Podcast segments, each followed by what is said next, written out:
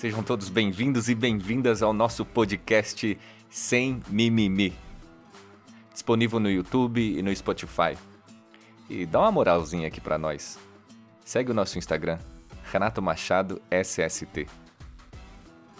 SST Quebrando Paradigmas.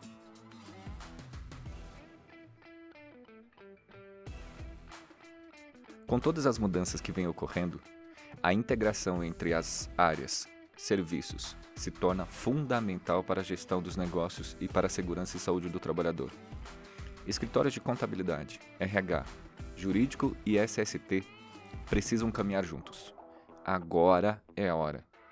Com a entrada do E-Social, mesmo que postergue mais uma vez, toda empresa deverá informar os agentes nocivos existentes nos ambientes de trabalho. Falemos, por exemplo, do LTCAT, do FAI e do FAP. O LTCAT, que antes do E-Social já era obrigatório para o enquadramento da aposentadoria especial e para o preenchimento do PPP, se feito de forma errada, causará problemas e perdas que SST e contabilidade e RH e jurídico poderão ser cobrados depois. O LTCAT ele é previdenciário e o seu objetivo é o enquadramento do financiamento da aposentadoria especial. E nem sempre as medidas de proteção, como os EPIs, são suficientes para a descaracterização do pagamento dos tributos. Em perícia previdenciária, por exemplo, se comprovada o enquadramento, a empresa sofrerá uma ação regressiva e terá que arcar com os valores retroativos e corrigidos, podendo sofrer multas de 75% a 225%. Há também a questão do ruído, que já falamos aqui exaustivamente.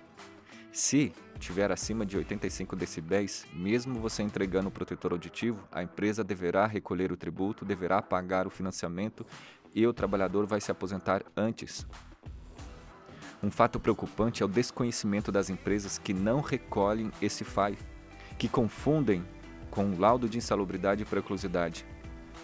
Igualmente preocupante são as pequenas e médias empresas que não têm o conhecimento sobre as variações de valores do Gilderrat e do FAP e as suas consequências na vida financeira da empresa.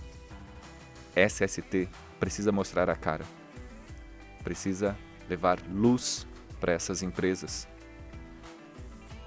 SST precisa fazer uma boa gestão de segurança, saúde e negócios para as pequenas, médias e grandes empresas. Um grande abraço a todos e até a próxima.